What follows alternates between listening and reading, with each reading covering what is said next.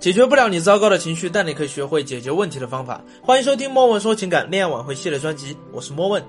前面的音频我有讲过，复合过程中呢，一定要控制住自己的需求感。很多小伙伴问我，我不知道怎么去控制我自己的需求感，到底如何去控制我的需求感呢？那其实很简单，就顾名思义，不要让对方感觉我非他不可就可以了。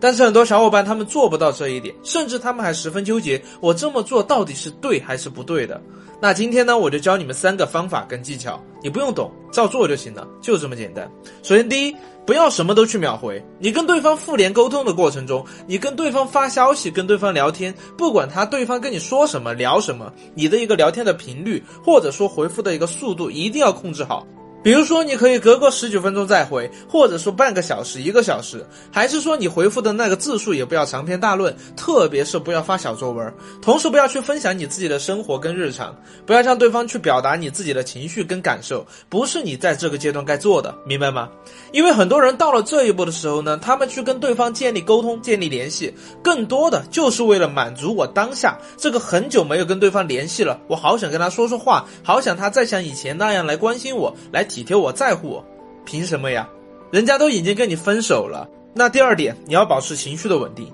在度过第一个阶段的时候，这时候你们的前任就会想到：哎，你现在是不是真的放下了？真的不喜欢我了吗？是不是真的不纠缠我了？他会想办法去求证。所以这个时候，他去跟你说一些事，或者说当你的某些行为让他产生误会的时候，他就会往后说：我们现在已经分手了，你没有必要老是每天来找我聊天。或者说他会说的狠心一点：我们之间已经不可能了，你没必要去做这些某些事情等等。这个时候，你的心态一定要强大，一定要表现出那种毫不在乎或者说无所谓的态度。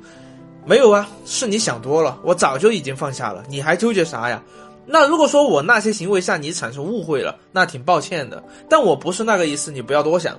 这么说，当对方发现他真的把你推开的时候，你的内心是毫无波澜，或者说那种非常云淡风轻感觉的时候，对方这个时候心里面反而会有点小小的失落。因为他觉得，哎，你应该还继续去纠缠他，或者说你已经表现得非常离不开他，所以说在这种情况下的时候呢，对方对你的这种负面情绪的反扑，你一定得承受住了，要抗住对方的测试，要不然的话，对方就会重新变得敏感跟抵触，他很害怕。如果说当下我把你推开，你真的表现出你多离不开我，或者说变得重新想跟我在一起，那对方就会变得对你讨厌、狠心、绝情，因为他当下就是不想跟你在一起。